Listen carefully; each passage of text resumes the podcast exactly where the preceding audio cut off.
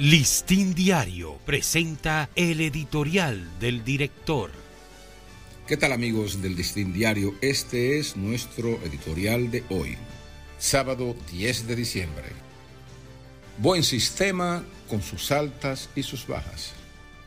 En contraste con la traumática experiencia que ha tenido la gobernabilidad en Perú en las últimas décadas, Aquí podemos vanagloriarnos de contar con buenos mecanismos de consensos políticos para superar los diferentes sociales. El sistema político, con sus altas y sus bajas, ya logró pavimentar el camino hacia los entendimientos entre las fuerzas decisivas que manejan las áreas del poder sin caer en las clásicas encrucijadas peruanas, ya sea por un desacuerdo en el campo laboral o en el político, los sectores imbricados en la problemática han sabido entenderse y comprometerse en distintos escenarios de diálogo y negociación. Estas experiencias han permitido un aceptable clima de gobernabilidad y de alternabilidad menos traumáticas, distinto a lo que ocurre en otros países como Haití, por ejemplo. El sistema presidencialista no parlamentario ha funcionado bien hasta ahora.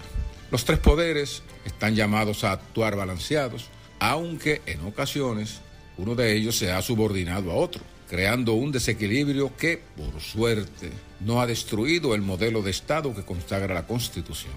Estaría faltando que al poder más sagrado y real, el que representa la voluntad popular, se le ofrezcan las vías reales para ejercitar el referéndum o la consulta nacional a la hora de tomar decisiones trascendentales para la nación aun cuando no existe la figura del referéndum revocatorio ni los espacios para declarar vacancia o voto de censura al Poder Ejecutivo, los dominicanos saben que las urnas son el mejor camino para promover la alternabilidad en el poder. Este ha sido nuestro editorial. Listín Diario presentó el editorial del director.